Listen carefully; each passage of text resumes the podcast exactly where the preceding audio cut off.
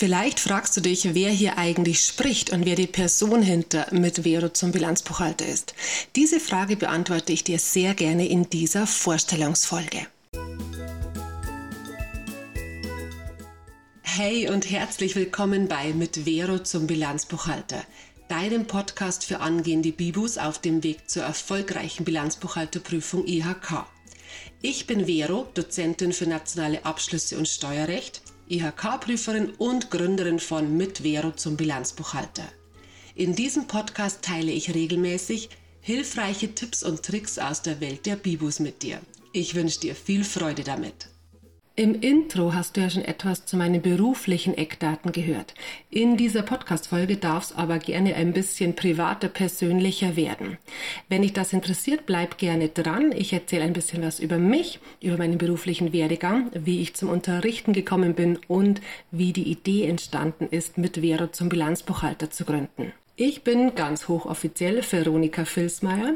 Ich bin jetzt in dem Moment, wo ich diese Podcast-Folge aufnehme, 38 Jahre alt. Ich bin verheiratet und habe zwei kleine Jungs mit zwei und fünf Jahren, die ich hauptsächlich daheim betreue und einer 16-jährigen Stieftochter, die mein Mann aus erster Ehe mitgebracht hat. Wir haben eine ganze Zeit in München gelebt, eine Zeit, die ich sehr genossen habe. Ich habe die Stadt sehr, sehr gerne gemocht, hatten dann aber die Möglichkeit, auf dem Land ein altes Haus zu renovieren und haben diese Herausforderung gerne angenommen und sind deshalb jetzt schon ein paar Jahre, seit fünf Jahren, seit der Große auf der Welt ist, im Landkreis Rosenheim und gehen davon aus, dass wir da für immer auch bleiben werden. Eben, ich komme also aus Bayern, was man, denke ich, an der Stimme auch immer noch deutlich hören kann. Nach dem Abitur habe ich damals tatsächlich ein paar Sachen erstmal ausprobiert und wusste nicht so recht, was ich machen soll und bin dann eher zufällig zum Finanzamt gekommen. Ich habe nämlich damals den äh, Test mitgemacht für die gehobene Dienstlaufbahn in Bayern, ähm, einfach mal auf gut Glück ehrlich gesagt und wurde dann angeschrieben, dass meine Platzziffer ausreichen würde für eine Ausbildung, ein duales Studium beim Finanzamt. Ich wusste tatsächlich gar nicht, was da auf mich zukommt, eben als Abiturientin hatte ich gar kein Rechnungswesen. Ich wusste nichts über aktiv, passiv, soll und haben. Ich hatte tatsächlich keine Ahnung von Buchhaltung oder Buchführung und habe mir gedacht, ach, das probiere ich jetzt einfach mal aus und wenn es passt, dann passt's. Und tatsächlich hat es überraschend gut gepasst. Also das war wirklich ein, ähm, ein Glücksgriff damals, ein tatsächlicher richtiger Zufall. Eben kann man gar nicht erzählen, dass man so seinen Beruf gewählt hat, aber eben manchmal geht das ja auch und eben bei mir hat es tatsächlich gut funktioniert. Am ganz ersten Tag des Studiums hatten wir damals eine Umsatzsteuerdozentin die erzählt hat, dass sie neben ihrer Tätigkeit im Finanzamt eben zusätzlich nebenberuflich unterrichtet. Und ich wusste wirklich in der Sekunde, also schon wieder ein Glücksgriff tatsächlich, dass ich genau das auch machen möchte, dass ich neben dem Bürojob im Finanzamt eben auch noch unterrichten möchte. Und habe dieses Ziel dann auch relativ schnell verfolgt nach abgeschlossenem Studium und habe damals angefangen bei einem kleinen Träger in Augsburg. Die haben mir damals Mitte 20 und ohne große Berufserfahrung und gar keine Unterrichtserfahrung einfach die Chance gegeben, da bin ich bis heute unglaublich dankbar dafür, haben mir einfach die Chance gegeben, mit dem Unterrichten anzufangen, haben einfach gesagt, das probieren wir aus mit dir und auch das hat gut funktioniert. Und so bin ich damals eben zu den Bilanzbuchhaltern gekommen und habe damals angefangen mit den nationalen Abschlüssen. Dann kam auch noch die Fachhochschule dazu. Also da, wo ich studiert habe, habe ich dann auch unterrichtet. Da hieß das Fach ähm, Bilanzsteuerrecht. Das ist inhaltlich sehr ähnlich bis fast das gleiche wie die nationalen Abschlüsse. Später habe ich dann auch noch bei den Steuerfachwirten unterrichtet. Da hieß das Fach Rechnungswesen und auch das war fast das gleiche wie die nationalen Abschlüsse und die Bilanzsteuer. Und nach einiger Zeit kamen dann auch noch die Steuern dazu, eben die tatsächlich nur beim Bilanzbuchhalter. Vor den Kindern habe ich also so ein bisschen äh, tausend Sachen gleichzeitig gemacht, kann man sagen. Auch in dieser Zeit wahnsinnig viel Erfahrung gesammelt. Das war teilweise wirklich stressig mit 40-Stunden-Job und nebenher oft äh, zwei bis dreimal Unterricht nebenher abends und am Wochenende. Das war also wirklich viel Arbeit, aber eben auch eine Zeit, in der ich wahnsinnig viel Erfahrung sammeln konnte.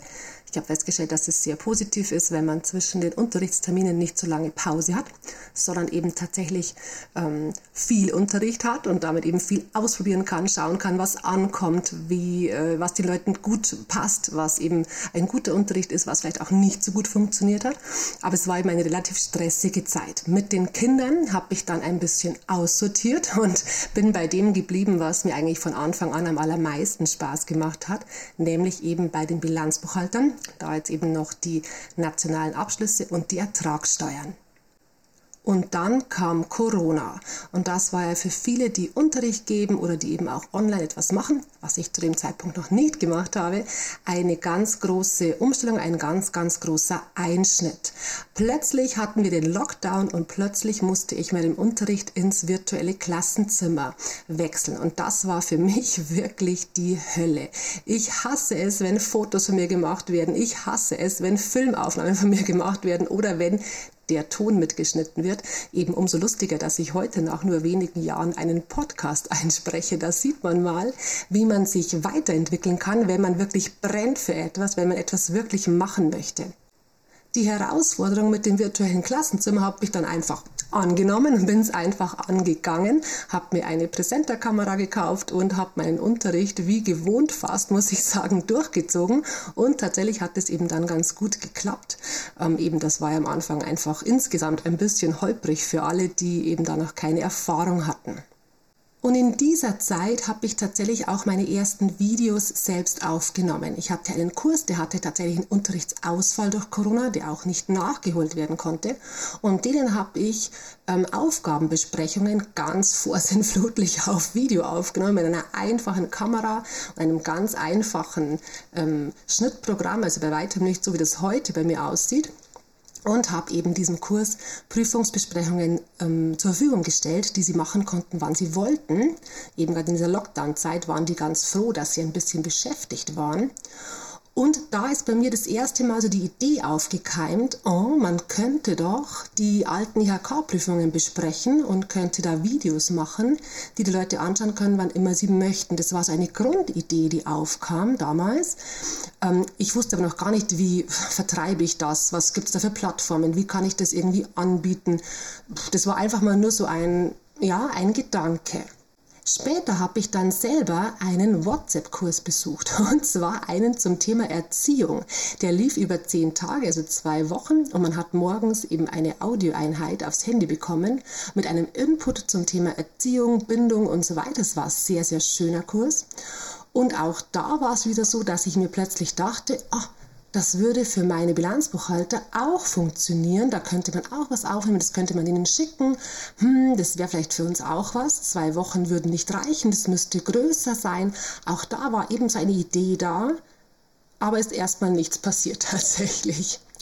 Dann habe ich bei einem Träger ähm, das erste Mal ein Repetitorium, also einen ja, Crashkurs, im Endeffekt einen Prüfungsvorbereitungskurs online gegeben, reines Online, live online ähm, und habe mir dann gedacht, okay, auch das könnte man aufzeichnen.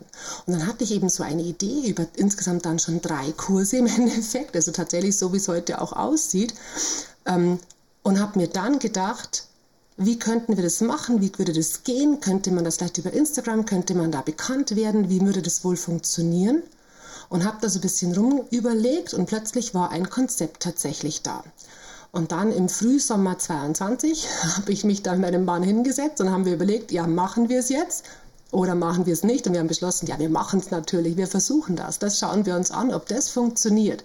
Und dann ging eine wirklich spannende Reise los. Eben ich als absoluter Technik-Null-Checker habe eine Homepage aufgesetzt. Ich habe ein, eine E-Mail-Automation aufgesetzt mit Bestätigungs-E-Mail und Landingpage und Grafiken gemacht und was nicht alles. Alles ähm, selbst beigebracht, auch mit selbst Online-Kursen tatsächlich oder auch mit YouTube und so weiter. Mich da reingefuchst und eben das komplett aufgezogen tatsächlich. Eben äh, Audiobearbeitung gelernt, Schnitt gelernt, äh, Videobearbeitung gelernt und eben tatsächlich hat das jetzt ganz gut funktioniert. Und ich freue mich, dass es jetzt ja, fertig ist natürlich noch lange nicht. Eben der Podcast ist jetzt neu. Mir fällt immer mal wieder ähm, was Neues ein. Aber dass es jetzt so steht und dass es ganz gut funktioniert und dass tatsächlich jetzt ähm, nächste übernächste Woche tatsächlich der WhatsApp-Kurs schon zum dritten Mal startet, kann ich ehrlich gesagt noch gar nicht so richtig glauben. Aber man sieht eben, was alles möglich ist, wenn man etwas tatsächlich will, eben wenn man brennt für etwas. Und das ist auch etwas, was ich dir mitgeben möchte, dass man so viel Energie freisetzen kann, wenn man etwas wirklich möchte, wenn man sich überlegt hat, wenn man sich entschieden hat für etwas, wie viel Kraft einem das geben kann und wie viel ähm, man dann eben zu machen bereit ist. Im Nachhinein denke ich mir, ich weiß gar nicht, wie ich das geschafft habe, damals mit zwei kleinen Kindern von null weg eben das aufzubauen. Das ist mir jetzt immer noch nicht ganz klar, aber es funktioniert eben, wenn man etwas wirklich möchte. Das ist mir auch so wichtig, dass äh, du das merkst. Ich hoffe, du merkst das oder ihr merkt das, ähm, wie sehr und wie großen Spaß mir das macht diese, äh, diese Kurse anzubieten, diese Hilfestellung zu geben, diese Wegbegleitung anzubieten und natürlich auch diese ganzen kleinen äh, Herausforderungen, die da im Hintergrund passieren, ähm, die anzunehmen und da eben was Cooles draus zu machen, was euch hoffentlich hilft. Und vielleicht ist das auch ein Gedanke, der dir helfen kann. Ich habe das vor ein paar Wochen im Newsletter tatsächlich auch mal geschrieben, dass einem unglaublich weiterhilft, wenn man sein Warum klärt. Und ich muss sagen, dass ich in den letzten, jetzt sind es schon fast eineinhalb Jahre, oft hinschmeißen wollte. Eben mir hat das grundsätzlich immer Freude gemacht und mir macht meine Tätigkeit grundsätzlich Freude. Aber eben, es sind so viele Widrigkeiten, so viele Rückschläge. Eben dann passt es technisch nicht, dann geht die Seite nicht online.